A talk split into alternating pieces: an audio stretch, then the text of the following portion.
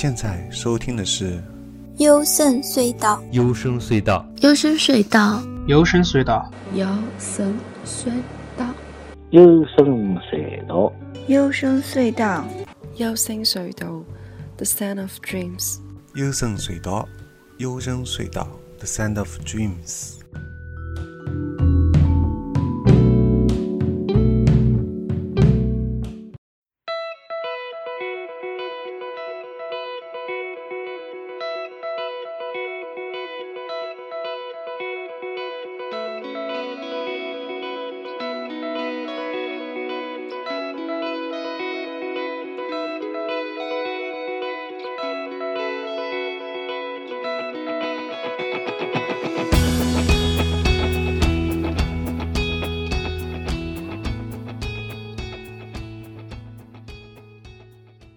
现在收听的是《幽深隧道》，我是主持高尔基亚。这期节目谈一个现在正在热播的音乐综艺节目，叫《乐队的夏天》。顺带再聊一下我理想的摇滚节目是什么样的。首先说一下这档节目的感受吧。当我知道有一档新的摇滚节目《乐队夏天》的时候，我的内心在一开始没有掀起什么波澜，但是刺猬乐队的鼓手石路谈到他的成员子健的时候说的一段话打动了我。他说：“因为我认可他的才华，他身上的缺点就像星星一样多，当优点出现的时候，就像太阳升起来了一般，所有的星星都不见了。”在看完第四期节目之后，才发现原来刺猬的这段采访和相关的排练花絮，以及最后的现场演出，都是整个节目的最高光时刻，也是这个节目给我印象最深刻的地方。还有就是旺福给吴青峰改编那一段，挺有触动的。如果要说不足之处的话，也有很多，包括有。入选的乐队风格单一，以流行摇滚为主，类似像哥特、后摇、自赏、闷炮、电子、氛围这些其他摇滚的分支呢，或者其他的摇滚类型呢，一个都没有。第二个是摩登系的乐队占据了大半，不如直接改名为《摩登的夏天》算了。第三个呢是搞淘汰制和 Top Five 以及复活环节，其实挺 low 的。这个而且跟做乐队的初心啊是有点违背的。第四点是改编环节，按理说是一个特色，但是这只适合歌手类的音乐节目，其实不太适合乐队的这个节目的。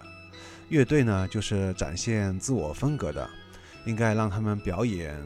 一些他们很少在现场演出的非成名的作品，而不是说去改编已经成名的这些歌手的作品。第五点就是已经不能用硬广来形容在节目当中反复插播这些金主爸爸的广告的做法了，哪怕用跪舔也不足以形容其万分之一。首先想说的是，像把金主爸爸的广告放在节目当中，其实这个是非常正常的，也是很合理的。毕竟如果没有赞助的话，节目是很难维持下去的。但是，就说这种做法是不是有点太 low 了？建议节目编导呢去看一看 B 站的 Gameker 功课，以及还有一档节目叫我住在这里的理由，看一下他们是怎么聪明。巧妙的做到让大家甚至觉得这些简短幽默的猝不及防才是正片的做法。这里想强调一下，什么是猝不及防？如果大家有看 B 站的时候，会看到有一些弹幕会刷起来，猝不及防，意思就是说这里会突然有插播广告了，通常都是这个节目的赞助商金主爸爸。但是，一般在这些节目当中，他做的很巧妙，也比较自然。不至于那么的硬啊，也就所谓的现在说的软广，或者更加巧妙的融合在节目本身当中。所以我觉得这样时间也很短啊，很自然，而且他有的做的还挺幽默的，就让人挺能接受的。不过说完这五点啊，说实在的呢，这个节目呢的确没有那么糟糕啊，不然也不会在节目当中来推荐这个节目，或者说来评论这个节目了。它有两点比较和其他的音乐类节目不同的地方。第一点是部分乐队被采访的时候说的话挺真诚的，比如说之前说的刺猬那段话，还有比如说说到 Mr. Miss 啊成员说他们成员关系的话。其实作为刺猬乐队本身来说，他们可能更希望大家不要关注这些类似的八卦的东西，可能希望大家把焦点关注地方放在他们的音乐本身上面。但是反过来说，可能作为节目效果来说，或者说对从来不了解他们音乐人的吃瓜群众来说，可能看到这段话，也许会对他们的音乐反而产生兴趣，去了解他们的音乐。也可能是会是有一个积极的推动作用吧。第二点是，相比几个超级乐迷，啊，就所谓我们都知道的比较专业的这些音乐大咖来说呢，在现场他们对同一首歌的夸奖，相比这一个，他们在持有不同意见时候，感觉更真实一些。这里可以举一个例子，在现场当时说到痛仰改编的王菲的《我愿意》的时候，就产生了不同的意见。呃，有一个批评意见出来，然后张亚东再出来一个反对的意见，他觉得觉得痛仰改编的不错，但是因为他改编的时候有一些细节地方是普通乐迷现场或者哪怕你不太了解音乐的话，怎么制作的话，可能是听不大出来。而作为他是作为一个专业的音乐制作人来说的话，他是比较了解，所以他能把那些很专业的东西说出来。但是大众不买账啊。因为面孔改编的那个王菲的那个版本，在现场来说可能更有冲击力。作为现场来说的话，可能更成效果来说的话更成功一点。而且大部分乐迷并不毕竟不是专业的，可能听不出来痛仰改编那个地方，所以大家最后还都投了面孔那个票。就这一段张亚东的那个对痛仰的改编的那个肯定和他的持持有的不同意见，是让我觉得挺有说服的理由的。说服应该说说服的理由，嗯。那么总而言之，如果是真的以一档推荐摇滚音乐为主题的节目来评判的话，这档节目还是更像综艺，而不是一个纯粹的音乐节目。但是至少还有刺猬，这大概是能支撑我看下去的理由。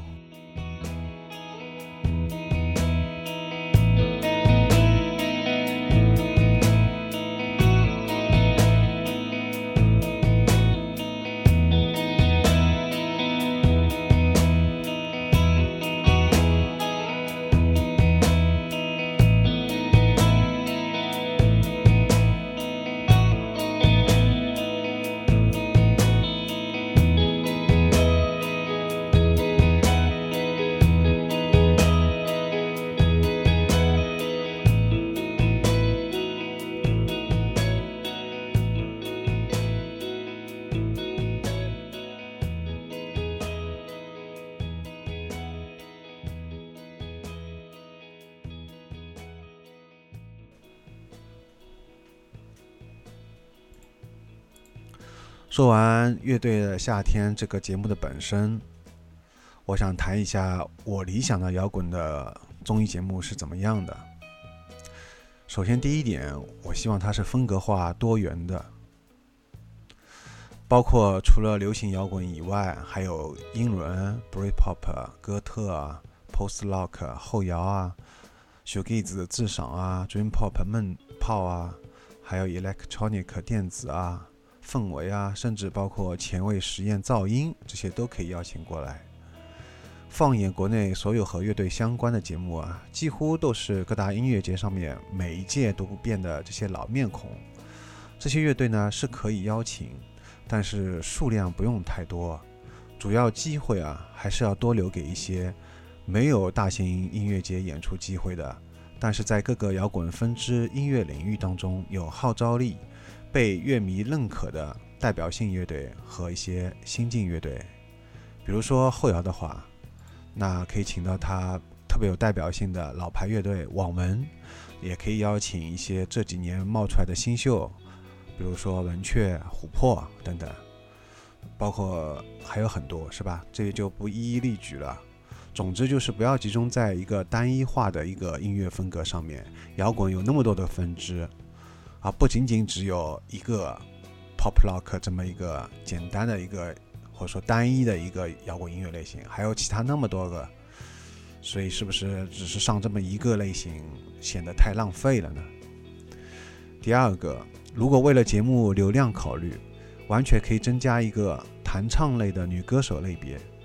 比如说曹芳。陈绮贞，虽然他们俩都不是以乐队的名义，但他们两个人相比在乐队的夏天当中那两个被群嘲的男团，才更有资格代表摇滚的精神，也更能为节目带来可观的流量。第三点，不要再玩那些选秀节目早已玩烂的什么淘汰制、复活制了，来点新意好不好？更何况，哪怕几个乐队都是同一类型，比如说后摇吧，也不能通过谁晋级、谁淘汰就代表谁水平更高一点，最多只能说明当时现场表演的这种状态。哪怕是专业的乐评人或者是音乐制作人，也无法给出一致的高低的评判，因为相比乐手的技术水准啊和现场感染力啊，最重要的是他们通过手中的乐器。传达出他们的想法，并且是否真正有打动到每一位台下和手机前面观众的乐迷们。第四点，请多拍多剪辑一些乐迷和台上知名乐评人、音乐制作人，还有其他乐队对台上的乐队表演之后的不同意见，而不是每次表演结束全都是一样的，都是赞美、点赞。能否多一点坦诚和真实，少点套路和剧本呢？第五点，现场除了邀请那些知名大咖给乐队演出点评之外，是否可以邀请多一些真正的专业乐迷来说一说呢？来评一评呢？比如说全国各地的 live house 的主理人啊，演出厂牌演出厂牌的创办人啊。当然，在乐队夏天当中也有邀请啊一些 live house 的主理人，但是他们说话的机会也不是很多，甚至我觉得还可以包括隔三差五就去各大 live house 看现场，喜欢直接从乐队手里买各种原版唱片的真正的骨灰级乐迷，比如说我就认识这么一个人，他叫三千世界，他以前也来过我的节目啊。讲过他喜欢的音乐，他是一个非常真正的骨灰级的死忠乐迷，几乎所有的上海的各大演出都有他的影子啊，都能看到他，哪怕是一种特别冷门的、很小众的一种风格，他都会有很感兴趣去看，是吧？所以我觉得这个就挺好的，让他来发表对现场的这些乐队的点评，我觉得是有代表性的，而且他。呃，坚持了那么多年，从我认识他到现在，他没有改变过。我觉得这点也特别难得。这样的乐迷不叫专业乐迷，还有什么人称得上是专业乐迷呢？还有现场能不能少一点尖叫的迷妹们？我倒不是对迷妹有意见，而是觉得这种刻意营造现场气氛的制作手法实在太 low 了。根据我看过那么多场 live house 现场经验，台下大多数观众啊还是比较内敛的，没有那么奔放。第六点，说到赞助商，赞助商应该尽量寻找和乐队和摇滚本身演出相关的一些品牌，比如说芬达吉他、麦希尔那个音箱啊，或者是匡威、Vans 这些鞋也可以啊。甚至还有一些国内的原创的精酿啤酒，这样在现场表演的时候，也可以大大方方的就多给一些镜头，在他们的乐器、音箱或者鞋子上面，我相信乐迷也不会太反感，甚至还可以在采访的环节当中，让乐手成员们聊聊手中的琴，说说脚上的鞋，再喝几口啤酒，这样都比在节目当中让一个穿着皮夹克、酷酷的大老爷们喝什么酸酸乳果果昔来得更自然一些吧。第七点，说到主持人，主持人可以邀请真正喜欢摇滚的影视明星来，因为他们自带流量，啊、而且关键是这个人要真的是喜欢摇滚，而且又懂摇滚，那这样的人有吗？有的，而且这个人还特帅气，说话特幽默，呃，说有时候废话不多，没有废话，但是针针见血，很犀利，而且还是真的是本身这个人是喜欢摇滚音乐，不是为了什么追求酷啊、装逼啊什么的，他自己就是喜欢这东西，而且又懂摇滚，他就是黄觉。不过，考虑到乐队的夏天是爱奇艺制作的，那么要把马东本人换掉，估计这个太难了。好了，那么一句话总结吧：首先是摇滚音乐节目，其次才是综艺。所有的节目效果都是为摇滚音乐本身服务，而不是让摇滚音乐去为综艺服务。这才是一档在铺天盖地、千篇一律的选秀综艺当中突破，并且真正可以引领乐队潮流的一档音乐节目。那么这期节目就到此结束，